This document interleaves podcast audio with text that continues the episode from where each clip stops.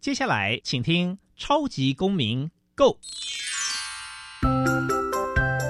民主社会是百花齐放，法治国家则井然有序。用心沟通，相互理解，以理思辨，相互辩论。欢迎收听《超级公民 Go》。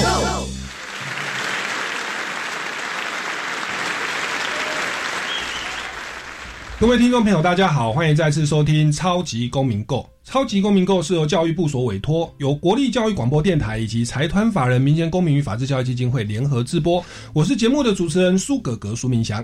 本基金会呢是以民主基础系列以及公民行动方案系列出版品为中心，期待下一代有能力积极参与并关心民主社会的运作。此外呢，我们关心教育现场的辅导管教议题，出版的。老师，你也可以这样做，以及老师，我有话要说。针对校园常见的这个法律问题啊，提供各方的观点哦，给大家做参考。此外呢，我们每年固定举办全国公民行动方案竞赛，不定时的举办教师研习工作坊，希望与社会各界合作，推广人权法治教育。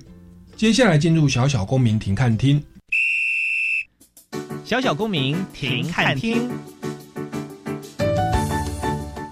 在这个单元，我们将会带给大家有趣而且实用的公民法治小知识哦。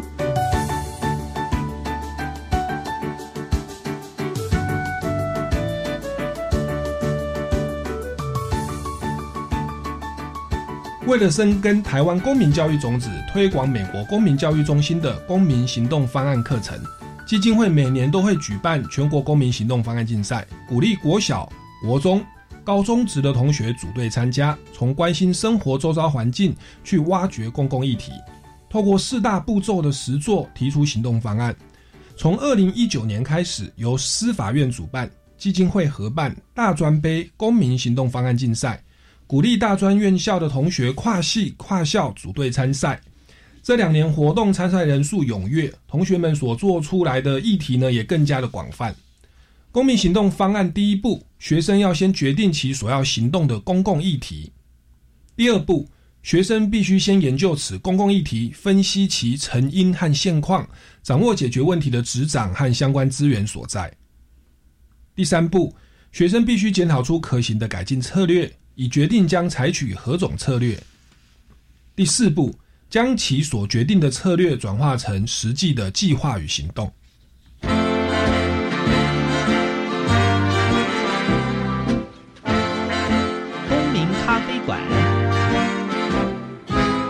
倒杯咖啡，跟我们一起在公民咖啡馆分享近期最具代表性的公民时事。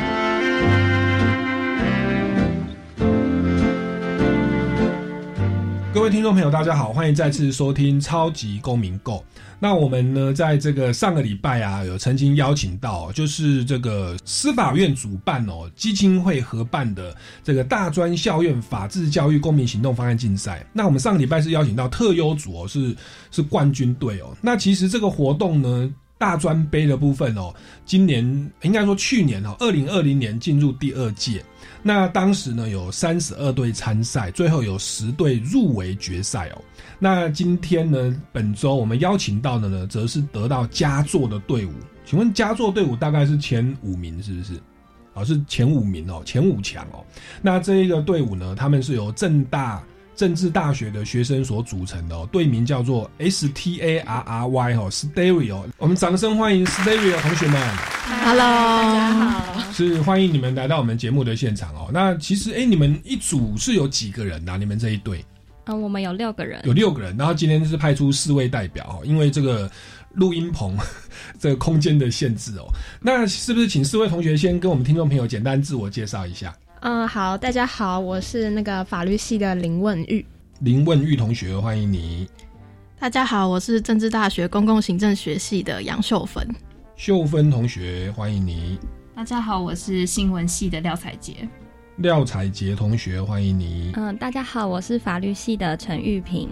陈玉平同学，欢迎您哦。那我们的组成有这个法律的、政治的跟新闻的。那这个算是符合我们公民行动方案的组队的特色，它是要跨系甚至说可以跨校啦。因为我们希望说解决生活当中的公共议题是从不同的观点去切入哦。那我想说一开始。我想大家应该蛮好奇的，为什么你们的队名要叫做 Stary 哦，S T A R R Y，它是有什么特别的意思吗？呃，其实原来源很简单，嗯，原因很简单，就是我们每个人英文名字的大写。哦，每个人的第一个字的大写。对，OK，所以像这个玉萍同学，您是哪一个字？啊，我是 R。哦，你是 R，所以你本名英文叫做？呃，我叫 Rita。哦，叫叫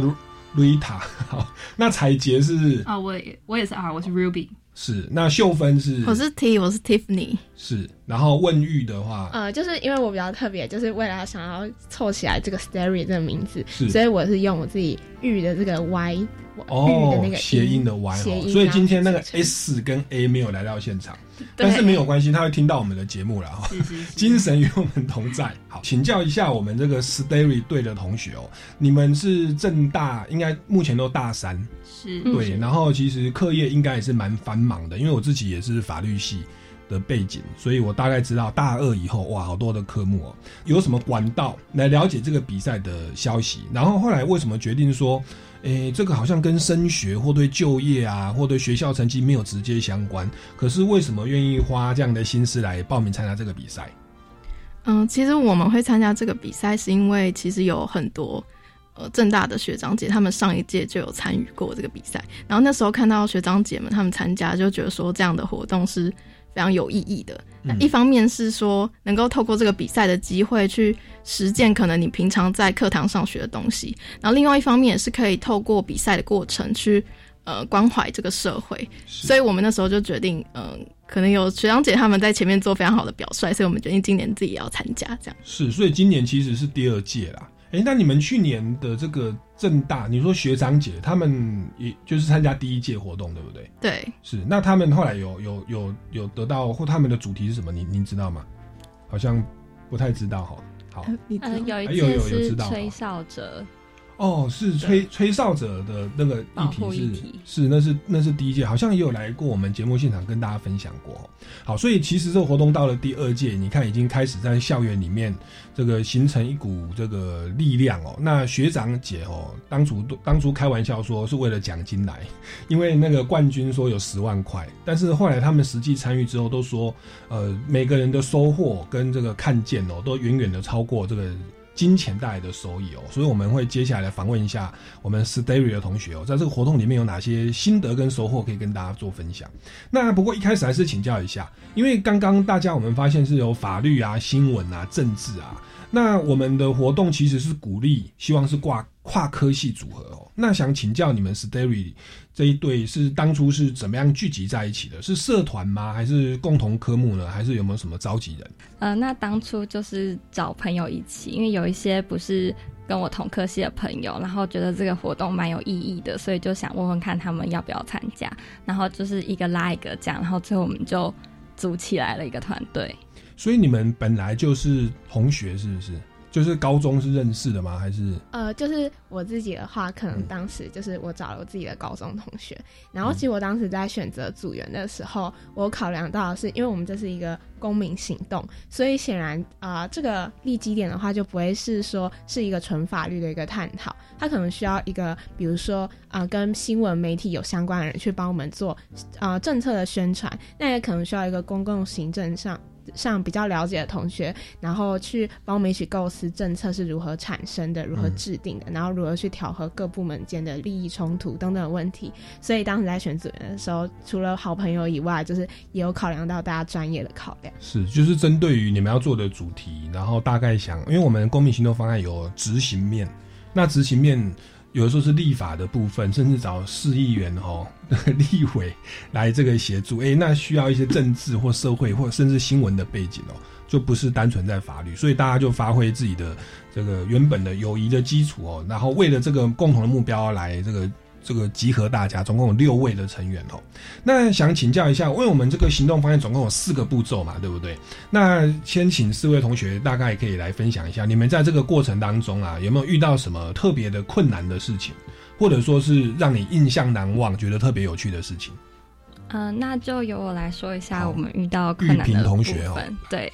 那因为我们基本上这个公民行动就是要找到社会上的一个问题，然后并且做出行动去解决它。那所以我觉得最困难的部分应该是在各个政府部门，其实对于我们整个问题的认定是会有不一样的回应。例如说，就以我们的主题来讲好了，我们的主题叫做呃性私密。影像外流的成年受害者保护，那因为这个问题它牵涉到了很多不同的层面，它可能跟警政、跟社服等等的都有，甚至跟媒体都有都有相关。嗯那因为这个问题它牵涉层面太广，然后各个部门对于这个问题的一些认定啊，或是他们对我们提出了。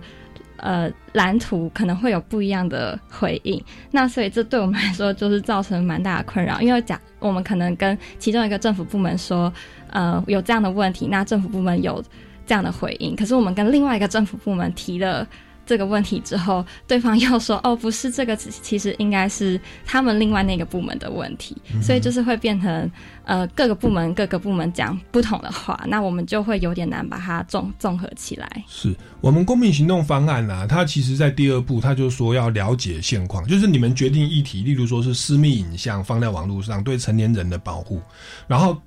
决定议题之后，其实第二步是要去去了解现行的。的制度，然后以及了解执掌所在。那确实，像这个东西好像有点跨领域，对不对？又是警政，又是社会局的关怀，然后甚至网络资讯、新闻等等都有关。那在这个时候就变成跨领域哦。那这个部分确实是一个一个困难点哦。哎，那你后来怎么克服啊？呃，在客服的部分，那我也是接玉萍刚刚说的，就是其实我们在认定问题上遇到比较大的困难。那我自己觉得我们最后有一个比较大的突破点，是因为我们后来其实有去直接去访问妇妇援会、妇女救援基金会，然后还有那个呃，还有 iWin。那我觉得我举这两个当例子来说的话，比如说傅园慧的话，其实它是第一线面对受害者的一个民间团体，对，那。呃，我觉得他可以得到比较第一手的资讯，也许他不能告诉我们实际上受害者发生的具体详细的情况是什么，但是他可以提供一些数据，告诉我们现在这个呃性私密像外流问题的一个严重性，还有大概男女比啊，然后发生的一个情状大概是什么。那 iWin 的话，我觉得它可以帮助我们了解到说，那目前的呃现行的科技发展可以为受害者提供什么样的一个服务，所以是一个比较是往一个解决层面。的方向去提供我们说，那现行我们政府提供了什么样的政策？对，那还包含就是如何帮受害者就是下架这些网络的性私密影像啊等等的问题。其实我们对于现在问题的，就是像您刚刚提到的现行的困境，还有目前的现行政策，会有比较呃概括性的了解，这样子。就后来那个跨领域的结合是靠公益团体 NGO 哈，这个这个第三部门来处理，就是公益团体来处理哦，就是复原会对于被害者直接的关怀，甚至一些被害资讯的第一手掌握啦，然后在在那个网络的讯息的这个保护跟预防伤害持续的造成，就是所谓的资讯下架的部分，就请。iWin 的这个网络资源来进行协助哦，哦，那这个是这个是第三部门哦，就是所谓的社会公益的团体哦，这个在这方面的着力确确实是蛮蛮多的哦。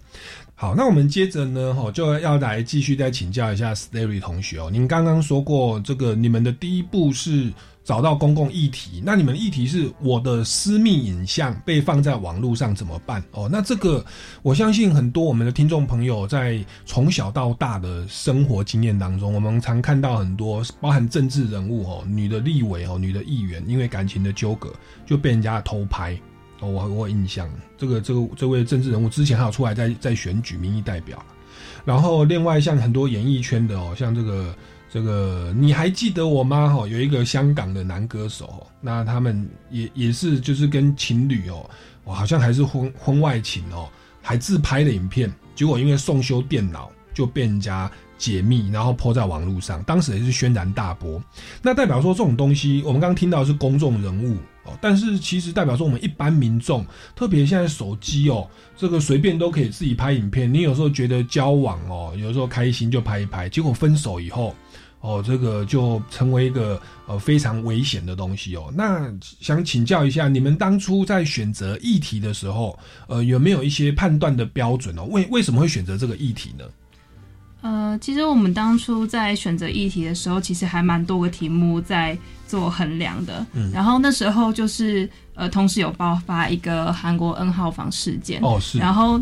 那件事其实对于我们来说算是一个非常大的冲击，因为就是整个办案过程都非常骇人听闻。嗯。然后我们就开始反观说，嗯，那台湾台湾这件事，呃，关于这样的议题，有人在做努力嘛？然后现在状况是怎么？我们就去深入了解，然后发现其实就是可以说是漏洞百出。嗯。就是。包含呃，虽然以儿童来说，他们有有自己的专法保护，然后受害者可以的就就是会呃受到应有的制裁。可是，在成年人这个方面，我们发现，无论是社会安全网在接触这些接触这些成年人这个方面，完全就是呃几乎无法给予协助。很多受害者因为呃性性隐私影像。外流而毁掉自己的人生，或甚至他原有的生活。我们认为说这个问题其实需要更大的关注，而并不是只有一些就是或者是学者或者是父权妇妇女妇女团体在做推动。所以就觉得说这是一个还蛮扣紧时效性，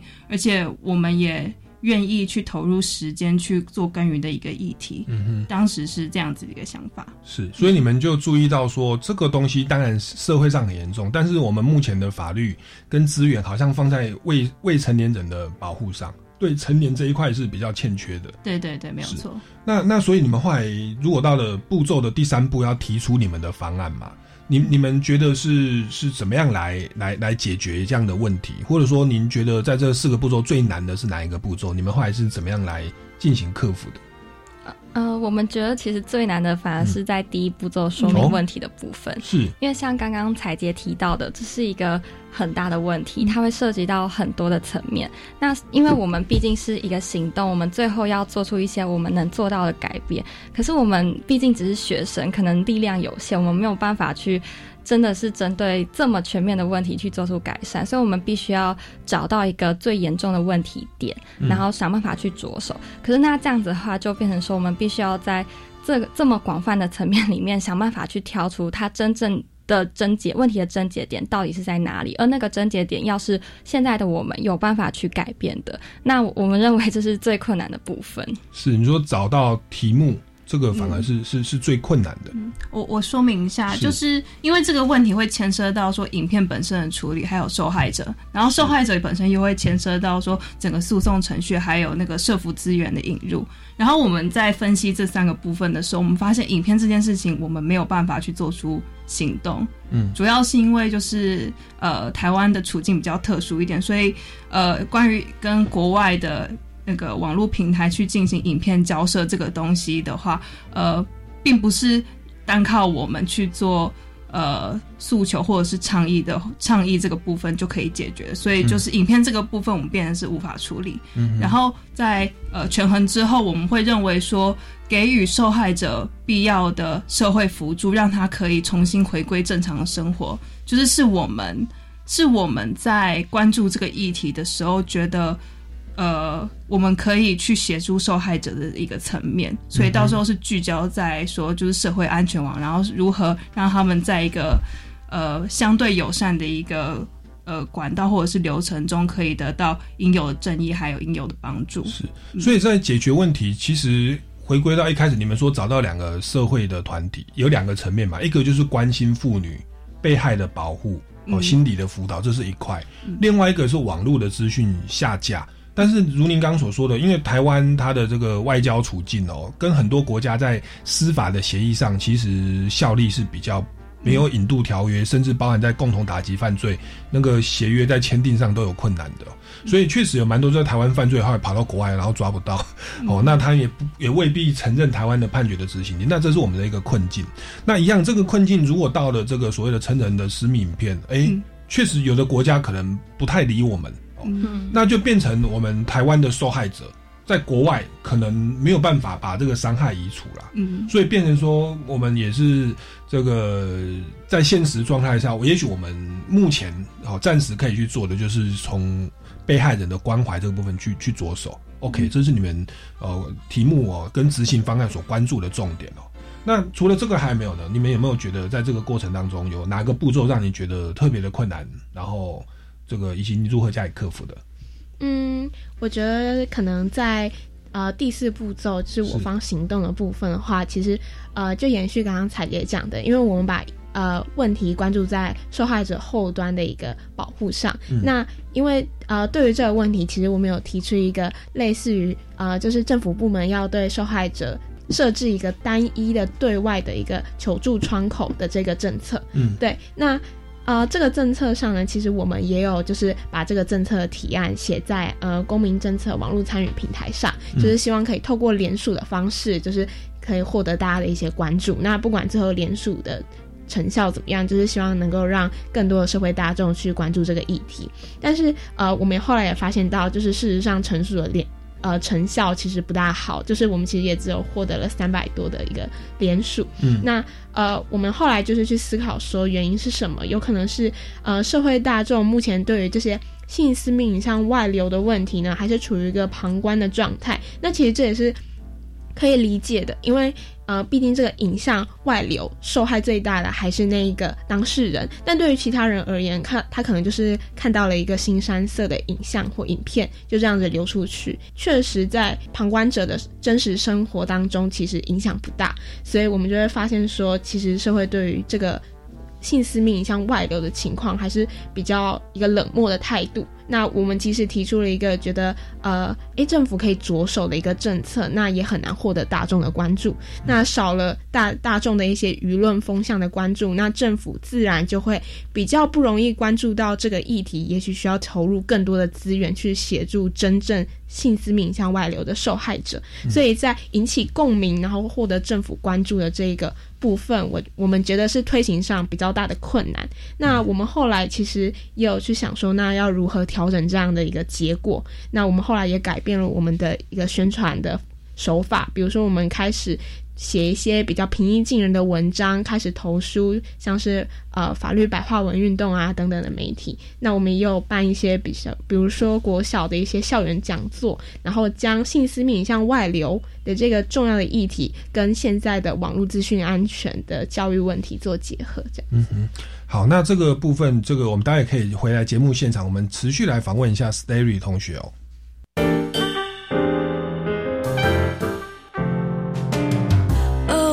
Your mind，就爱教育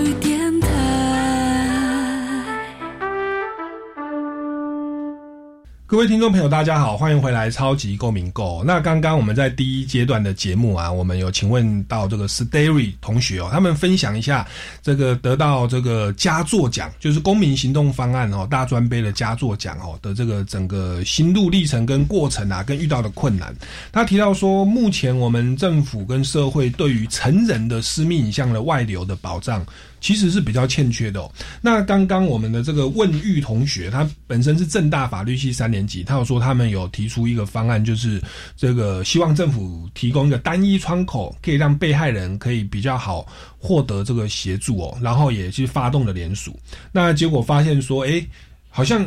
民众对于这部分就有三百多个人联署，好像对于这个议题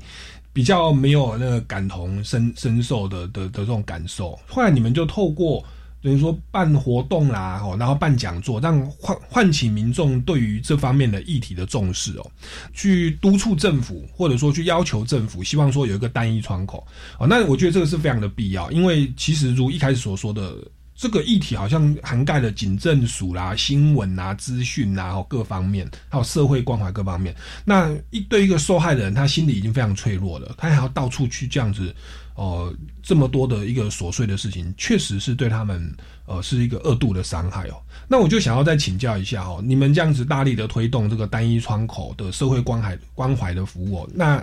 结果最后的成效有没有怎么样的一个突破？本来是三百多人嘛，对，那那后来的状况呢？我们后来其实呃，虽然就是对大众的宣传，大概就是。在这边告一段落，但是我们也还是希望说，那在政府部门方面呢，我们也可以一同做一些努力。那也许就是我们透过直接去游说、去采访的方式，去让政府部门真的关注到这个议题。所以，我们后来也是转向，先把我们的政策的一个蓝图去跟警政机关做呃咨询。那同样的，也有去对卫福部做同样的一件事情。那我觉得可以分享一下，就是这个游说的一个收获。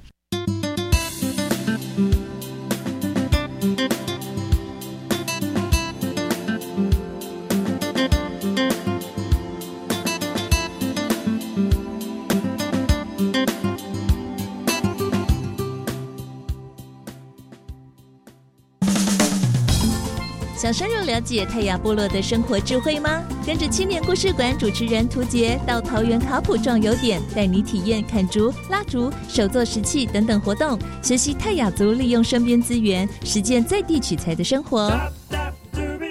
你心动了吗？活动日期在五月五号星期三上午八点，名额有限，活动免费。有兴趣的听众朋友，赶快上教育电台网站报名。未来我做主，微电影竞赛开始征件喽！赞！不管你是大专生、高中职学生，或者是国中小学生，都能参加竞赛，总奖金高达一百七十八万，好棒哟！这次两大主题是防治毒品以及防治霸凌。我们只要在六月三十号前制作完成七分钟内的创意微电影，就有机会获得奖金。好哦，那我们一起去参加吧！详情请查询“我的未来我做主”相关网站。以上广告是由教育部提供。大家好，教育部闽南语语言能力认证考试报名时间对四月初九到五月初七，考试时间伫八月初七。唔那十九岁以下考生免报名费，大家考了有奖励品通好摕哦。考试服务专线：空八空空六九九五六六空八空空六九九五六六。以上广告由教育部提供。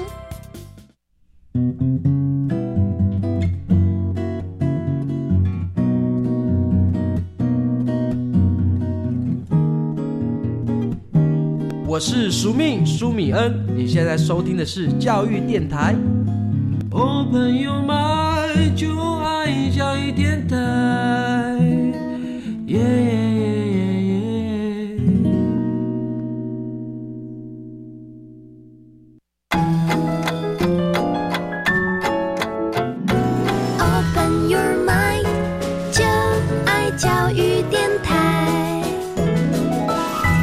所以倒不是说单一窗口，变成说不管像哪一个稍微有关联的，他们内部就会进行做整合了。对，就是当事人就不需要说，我一方面向警察局报案，那我又额外在心理咨询辅导的方面又要跑到各地的社会局去咨询。是是是，那结果你们跟政府这样说，他们的回应还是怎么样？还是他们只是先接受，他们还要再演绎呢？呃，在比如说警政的部分，我们对于转呃提供。询问说能不能就是给予受害者转介的服务？呃，警政当时是觉得这件事情其实是可以做到的，那确实能够也可以透过一个例如行政规则等等的方式去强化这件事情的执行力。但是警政也提醒我们说，呃。警政警政方面的一个关呃的一个想法是希望说，那卫福部同时也能够做好准备，也就是说，当事情转介过去之后呢，也是期待当事人能够受到真正的帮助，所以他们是希望说，呃，卫福部门也能够就是有一有一些呃。对于他们能够提卫福部能提供的一些服务内容，能够尽可能明确化，这样警政在转介的时候呢，也能够更明确的告诉受害者，我这样的转介能提供什么样的帮助。是，来。嗯，那我稍微补充一下，因为刚刚提到说，就是只有三百多位联署，然后对呃我们推广的成效这部分，那我想说的是，虽然我们今天这样的联署甚至没有达到它的门槛，可是其实我们这样子是嗯让更多的人知道了这个议题，认识了这个议题。那其实我觉得这就是一件很有意义的事情，因为如果说今天我们不去做，或者是说我们甚至连想都没有想过这个问题的话，那那些受害者还是在那里，而且随着现在科技。呃，越来越进步的这种趋势，他受害者的潜在的受害者的比例其实是人数很多的。那也许我们今天，呃，大大众对于这个议题还没有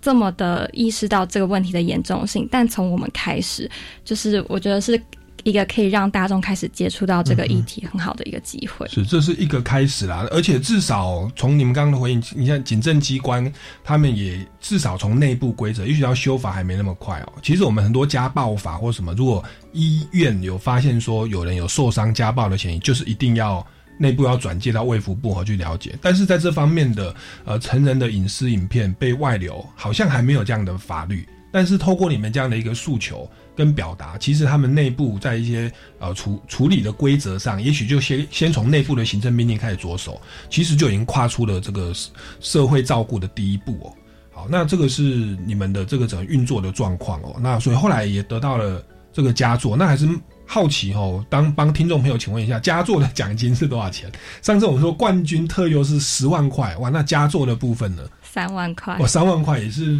不无小补，对不对？我们六位同学这样的均分，那你们这样子，当然说最大的收益绝对不会是是金钱啦。你们觉得这样一路的参与下，哎，你们花了多少的时间？从一开始到后面，大概花了多久？就是整个运作的过程啊。嗯，应该说是从二月就开始在准备，但真正的全力去做这个议题，还是等到主办单位。公告整个说明会，知道流程要怎么做之后，所以大概是七月。只是我们有先做了一个比较长的准备期。是因为你们的学长姐有跟你们说，哎，学弟妹哈，这个要要报名参加，提早开始准备，算是吧。是，所以其实我们听众朋友，现在现在我们这个可能还时间还早，还没有到暑假的期间，还没有正式报名。但是其实我们这个东西，这个大家可以从现在就开始预备哦，很有可能我们还会有第三届，包含说你是小学、国中、高中，我们。基金会也都会持续的办理哦。好，那那也想请教一下，你们这样参与的这个活动，这样的整个过程，快一年的过程哦，然后包含刚刚提到哦，有遇到困难的哦，在在，然后后来再加以加以这个克服。那您觉得整个这样参与下来，除了可以分到奖金，这个你说三万除以六，一个人大概平均五千元之外，哎，您觉得最大的收获或这个活动，您看到它最大的意义是什么？请我们先请秀芬好不好？政治系的同学秀芬。好，嗯，对我来说，就是这个比赛，呃，让我学习如何，呃，真正的解决一个现实上的问题。嗯，就是因为我觉得，呃，解决问题的能力是，嗯，大学生或是其实是所有人都必须要不断的锻炼的。我们去，比如说，呃，参访。或是访谈各个政府机关的过程中，我们就是学习说怎么样用不同的切入角度来看待同一个议题。像是我们可能呃访问了检察检察官啊，或是非营利组织，然后呃警政，还有呃台北市议员，那他们都是用不同的角度在看这个问题，然后给予我们意见。所以我觉得这对我来说是一个非常呃难得的机会，让我可以从呃不同的角度来去思考数位性暴力。嗯哼，对，我觉得这是我呃最大的最大的收获。对对对，那确实处理问题就要从各方的角度切入哦。那我们也请教一下新闻系的同学好不好？彩杰，在这个活动当中，您这样参与，那遇到的一些困难哦，您觉得您最大的收获跟突破是什么？大家的逻辑能力还有就是各个行动力，我就觉得很棒。然后我觉得我很少有这个机会可以可以在一个呃向心力这么强大的一个团队里面去。去推动一个我在乎的事情，嗯，然后就整个过程，虽然虽然在呃，包括在看各种资料，或者是在跟公部门以及呃非营利团体交涉的过程中，有很多就是脑袋打结，或者是开会毫无进展的这些状况。可是我觉得最主要就是有一群很优秀的队员一直支持我，继续继续耕耘这个议题。我觉得。人还是最重要的因素啦，对我来说。嗯哼，然后也在这个过程当中结交了不同专业的人。那你以后是从事新闻哦，新闻采访确实也要跟政治、跟法律哦、社会等等背景多做一些呃了解，也从他们的角度去切入。那我们也再请教一下两位法律系的同学哦，就是玉萍跟问玉哦，你们在这个过程当中，你觉得有没有怎么样的收获？呃，我觉得最重要的收获应该是我们开始对呃性私敏像这个议题的一个敏锐度的一个提升吧。就是呃，比如说我们一般在看新闻媒体，那其实性私敏像外流的事件，那您刚刚也提到说，无论是艺人或者是公政治人物，其实呃这个这个现象其实一直很常见，可是为什么一直没有办法解决？那我想呃，事情最重要的症结还是因为大家比较流于呃。影像外流的这个表层，那当大众都做一个比较冷漠的旁观者，然后去看这件事情不断的重演的时候，呃，我觉得我得到了一个能力，就是去思考这个影像为什么会外流，外流的原因，还有呃，为什么这件事情没有办法解决？也许是政府投入的资源没有办法，呃。应对当事人的需求，那还有就是当事人在发生这样的事情之后，他们要如何面对未来的生活？有没有社福资源能够提供给他？那我也开始去思考说，有没有什么方法可以避免这样的事情不断的上演？那我觉得就是一个开始呃关心社会的一个过程吧。我觉得这个是我得到最大一个收获。是那那个玉萍呢？呃，我觉得最大的收获其实就是发现原来我也可以做到这些事情。因为就像是这个活动，它的出发点或它的意义，就是希望呃大专生，甚至是就是呃可能高中生啊，或者是大专生，能够去做出行动，为这个社会做出什么改变。因为虽然我们现在只是身为学生，有的时候可能会认为说，只是学生的我们好像没有办法。做出什么事情，或者是有的时候看到社会上的一些问题，就会觉得说很自己很无力，因为也没有办法做什么。那所以我觉得最大的收获就是透过这个活动或者说这个比赛，让我发现原来我们真的是可以为这个社会上的某些问题去做出一点改变，或甚至是去做出一点贡献。嗯哼，不要小看自己的力量，好像是参加一个活动，自己是学生，好像一开始就有三百多个人，大家都不会重视。但是你们后来透过这样的一个呃举办讲座啦，然后到社会去宣导这样的观念，到最后跟政府机关接洽，我们发现至少政府在呃行政命令跟规则上也愿意做一些调整，他们也愿意去重视这个议题。那我相信，当你们跨出了这样的第一步，未来我们在资讯、在社会的关怀，甚至在警政的方面，跟各国的一个外交的这个警政的协议上，我相信会呃更有动力哦，或者是呃就是更愿意愿意去推动这个方面的关怀哦。那其实不要小看自己的力量，跨出这一步哦，这个以后会更好，会更产生影响力。那其实我们办这个活动叫做呃公民行动方案竞赛，其实它也是呃且战且走。一方面我们看到学生已经开始在发挥社会影响的力量，那二方面呃在他们的学生时候，然后让他们经历到这样的一个呃就是关注生活议题，在家里落实的这样实际操作。等到未来，你看我们法律系的同学。这个政治系的同学以后可能都是在社会上非常有影响力，新闻系的同学可能在未来都非常有影响力。当他们到自己的职场上，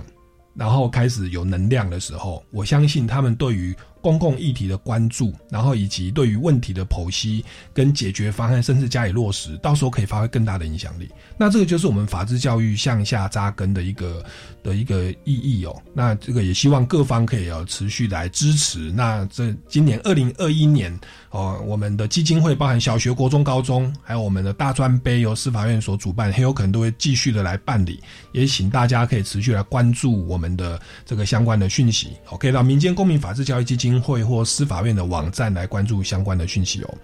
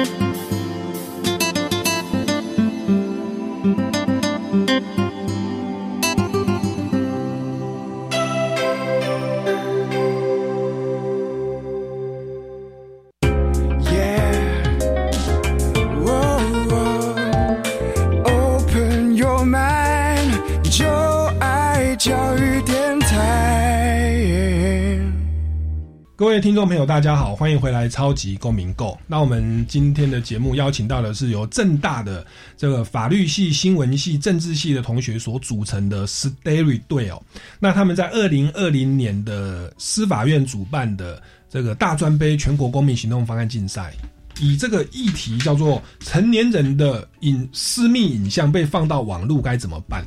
哦，以这个主题呢，最后拿下了佳作，也就是前五名哦，勇夺三万元奖金。而且刚刚他们分享了很多的收获，他们学习到从不同的角度来面对一个问题，然后学习到团队的合作哦，同才之间的一个配搭，那也发现到自己的影响力其实是非常的大哦。你们说你们从去年二零二零的二月其实就开始准备了，因为是你们的学长姐有跟你们分享这个活动。那现在你们拿到的佳作，是不是也跟大家来分享一下你们过来人的经验哦？你们觉得，呃，做出一个好的公民行动方案竞赛，甚至说进入决赛哦，得到佳作哦的一些诀窍或小 paper 是什么？是不是跟大家分享一下？先请教公共行政系的杨秀芬同学。呃，那我个人的话，我觉得最重要的是良好的团队默契跟呃团队的目标要一致，就是因为你任何的呃组织一定在进行的过程中会发生一些困难，或是大家意见一定会有不一样的时候，然后这种时候就是真的要有很好的队友，就是大家能够彼此倾听，然后即使你不认同对方的立场，你也要。呃，就是能够理解对方吧。我觉得就是一个好的讨论空间，对于这个活动是非常重要的。我觉得就是，也许我们现在关注的问题，有时候我们在讨论的过程中会比较流于法律层面，但是其实呃，其实我们也可以理解说，民众其实更关注的会是。呃，如何让这个议题就是更吸引人？对，那如果我们只向民众就是单纯的讨论纯法律的议题的话，那确实也很难获得呃民众更进一步的共鸣。是，所以其实我们后来有，就像我前面提到的，就是改变我们的宣传策略，可能会用比较平易近人的文章。然后我们我们在写这些投书的时候，其实也有。麻烦就是新闻系的采洁，就是帮我们不断的去修正，说我们的呃书写是不是能够更平易近人，然后更引起民众可以继续阅读下去。所以我觉得就是文爽我们这个团队，就是大家就是各司其职，然后呃，当然意见不合其实是比较少的，比较像是我们一起共同去协商一个呃，在双方专业的这个立场下能够。呃，互相妥协的一个解决方案是，所以团队好良好的默契，然后一个理性沟通、尊重专业的这样的的一个态度，其实对于整个方案的成功是非常有帮助的。那他其实也就带到了，呃，之后您所说的重点不是说符合法律或者是符合什么现行规定，那也许比较难引得共鸣哦。就是说符合规定当然是重要，但是更重要的是能够设计一个吸引人、唤起社会共鸣的一个一个方案跟呈现的方式。哦，然后来有助于解决问题，所以你也也包含说，你们一开始本来那个联署人并不多，三百多人，但是后来你们透过一些讲座哦，然后像一些投稿的活动哦，就比较产生了一些社会的共鸣的状况。那这个对于呃做出一个好的公民行动是非常哦有有帮助的哦。来，那再请教一下新闻系的这个采洁，您觉得有没有哪些心得哦可以跟大家来分享？你觉得好的公民行动方案的诀窍哦，甚至说。得奖的诀窍是什么？都可以讲。呃，我自己会觉得是，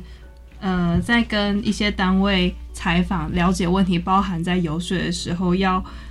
嗯，论述能力要很好。嗯，呃，我有个很大的感想，就是在跟，尤其在跟公部门谈论一个议题的时候，他们的回应往往不会直接去回答你的问题。他会用一个比较高大上的概念先来带，然后就会讲非常非常的久，然后就 对，就有的时候没有办法切入我们的问题核心，就觉得他在回避问题，在躲球。然后所以我觉得最重要的能力，可能就是在问答的时候，你要抓着那个。抓准那一个空隙，或者是抓准那个时间点，去让他去直接回应你想要回答你你想他回答的问题，因为就是包含他们自己个人采访时间有限，然后我们也没我我们也有呃获取获取那个重要资讯的那个急迫性，所以我认为就是谈话谈话能力，就是在这个其中是要一方面要磨练，一方面也要。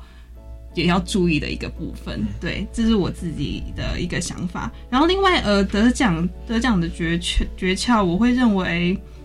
嗯，就是有就是有创意的呈现方式吧。我觉得这个是重要的一个部分。是。那我自己在得奖的这部分，我觉得，呃。我觉得我有一些可以分享的，就是其实我当时对其中一位评审的一句话，其实比较印象深刻。就是当一个议题，也许它牵扯了很多层面，那呃有一些层面，比如说影片的问题，政府目前确实也没有办法解决。那嗯，虽然这个问题，也许呃期待一个大。大学生能够想出一个解决方案有困难，因为连政府部门现在对这件事情都是比较无解的一个状态。但是，呃，我觉得无论议题的困难度如何，如果你肯去做，那也许做的成效不好，那也是六十分。但是，如果你啊选择是去回避这一个这个问题的话，就会是零分。那我觉得这是我们自己。在做这个行动方案，稍微有一点吃亏的地方，因为就像前面刚刚大家都有提到的，就是台湾自己目前的外交处境，可能没有办法透过一个国际强大的一个呃约束力，然后去将国外的影片下架。那我倒是想回来哦，再请教一下那个新闻系的采洁哦。你刚刚提到说，一个是游说能力哦，那其实我们常常看那个立院哦，不要说特别的政府官员哦，就是常常立委在问的时候，他会实问虚答，好像成为他们的一种备询的技巧。您本身是学新闻的，你刚刚说游说的能力很重要，然后那个官员他时间也有限，您是不是可以跟我们分享一下，在访谈的技巧上，怎么样让？让这个在很短的时间内可以切入重点，您可不可以分享一下这个游说能力的一些心得？包含说，您刚刚说得高分，在呈现的方式上可以有创意的呈现。那在你们的这个得佳作的这个方案里面，你们有没有帮助哪些有创意的元素？嗯，先回答一下那个采访部分，我认为会是，其实这很吃感觉，就很吃那个当下当下在采访的那个情境。嗯，而我自己个人的一个。的的一个技巧就是，当他在讲一件事情的时候，我会先顺着他的顺顺着他的话再讲一次，之后再再切入再切入我想问的那个问题，就有点像是让他强迫他去顺着我说的话去讲，OK，去去回去回应，这样会免得他说一直在不断重复他那个非常庞大的一个一个理念或者是一个概念，这样，这是我自己的一个感想。然后有创有有创意的呈现，我觉得。我们这一组应该有创意的呈现的话，应该就是简报的呈现方式吧，就是要善用一些转场转场特效，然后不能只是单纯的文字叙述，而且要呃搭配一些流程图或者是图表，然后把那个，因为我们其实有提到很多那个转介窗口，以及就是内呃公部门内部的转介机制这个部分，这这这个部分要如何去做图像化？然后，呃，辅以文字，辅以解说，去让评审以及就是呃大家去理解这个部分，我觉得，呃，算是我们想要呈现创意的一个部分吧，也算也算是算是呃一个资讯图表化，让他大家可以用图像式的方式去理解我们想要达到的目的是什么。是，那其实表达技巧也是我们这个活动的一个重点，因为我们三十二组嘛，然后先书面审核，选出十位进入决赛。进入决赛就要变成要做口头报告，所以那个呈现方式确实如您刚刚所说的，要很多的这个用心哦。那这边是不是也再继续请教一下玉萍？就是在您整个参与的过程，您觉得有哪些心得可以跟大家来做分享哦？包含说可以做出一个好的公民行动方案，以及得奖的诀窍在哪呢？好，那我就讲一下心态的部分好了。我觉得要做出一个好的公民行动，就是首先心态的部分一定是不要怕失败的，因为就像刚刚。前面大家提到，就是其实我们就是有去游说，然后去采访。那因为我们一开始其实有建建立起一个我们自己的政策的蓝图，那我们是把这些蓝图拿去政府部门游说，问问他们说，哦，觉得这样子的政策是不是可行的，或者是说这样子的政策。呃，哪里有问题？那很多时候，不管是在游说还是在采访的过程中，其实我们那些蓝图就是一直不断的被打碎。嗯，就是可能我们拿去这个 A 部门，然后这个 A 部门就说啊，可是这样怎样怎样怎样，然后这实施上可能会有困难啊，怎样？那这个政策碎掉之后，我们就要再根据他们的说法，然后重新把我们的政策再拼组起来，然后再拿去问 B 部门。那 B 部门就是看完我们政策之后，又觉得说，哦，这政策，嗯，可能。呃，目前好像他们已经有在做了，或者是说他们现在觉得哪里可能是呃没有办法做到的，那我们这个政策又又碎了，我们又要再重新把它拼组，所以就是会有一直一直不断的呃被打碎，然后你又要重组，所以其实算是需要 很强大的呃。勇气，对，很强大的心脏，就是不要不要被这些挫折给击倒。我觉得这是在心态上最重要的一个部分。是，呃，那关于就是得奖诀窍部分，因为刚刚我觉得大家前面分享的都是一些呃很正面、很向上的部分，所以我想要来分享一些接地气的一些 paper。嗯，对，那就是因为其实我们我们这个比赛有分两个阶段，第一个是书面，第二个是口头报告。那我觉得有一个呃。小技巧就是说，在书面的呈现，尽量不要全部都是以文字的部分呈现，因为，嗯，其实像上一届有也有也有是在那个公共政策平台的那个提案，所以我们有看到上一届的一些呃文字呈现的部分，可是就是基本上全部都是文字，但是你想一个平呃。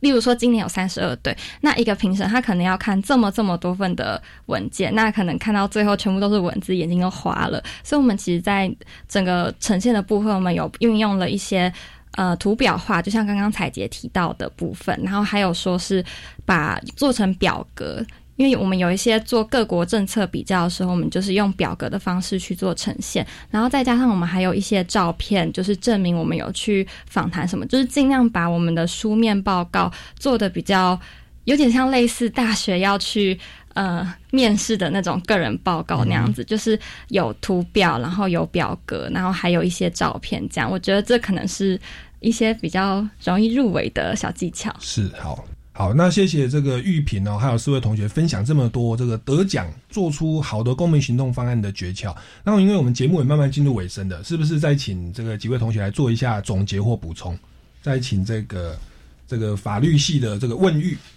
呃，好，那就是那我也是接续刚刚前面的问题，就是一个好的公民行动。那呃，我觉得这个就是回归到这个比赛的立基点，他还是希望呃培养一个大学生一个察觉问题、发现问题的能力。那呃，在所以所以其实发现一个好的公共议题，我觉得是更重要的一个部分。那这个察觉能力，还有对社会议题的敏锐度，其实是嗯每一个大学生，我觉得算是一个培可以培养的一个能力。那在行动的部分呢？那有可能受限于我们现在呃还是一个在学生，那我们没有那么大的资源去推动呃更广大的宣传，所以一个行动的成果的好坏或者是它的强度，其实我觉得是次要的，而是呃我觉得只要有一个想做的一个呃想做一个心，然后去。呃，做一些无论是采访或者是投书也好，其实我觉得这就是对大学生来说一个呃很大的一个跨越了，嗯对。但是最重要的还是要回归说，我们能不能对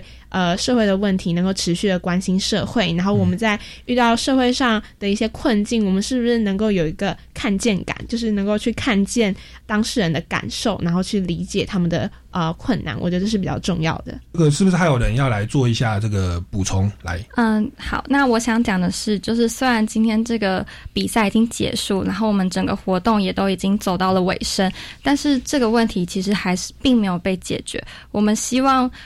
这个问题它不要随着这个活动的结束而就结束了，就是嗯，希望各位。听众朋友，或者是说对这个议题本身就有关注的大家，甚至是没有关注的大家，能够从现在起也能够持续的来关注这个议题。是。好，那这个就是希望大家可以共同的来支持，不管是网络的这个的管制，或者说这个伤害的这个下架，哦，网络资讯的安全，以及这个社会的关怀，受害的成人的这个心理的辅导各方面哦，那包含说这个社会运动的支持、财力的支持等等，都希望大家可以多多的来关注，不要因为活动结束，然后议题就过去了。那同样的，我们这个公民行动方案竞赛就是持续让。鼓励大家去关注生活周遭的议题，所以呢，如果您想要来这个报名我们基金会办的小学、国中、高中组，或者是司法院可能会继续主办的这个大专杯的公民行动方案竞赛，也欢迎来密切关注哦。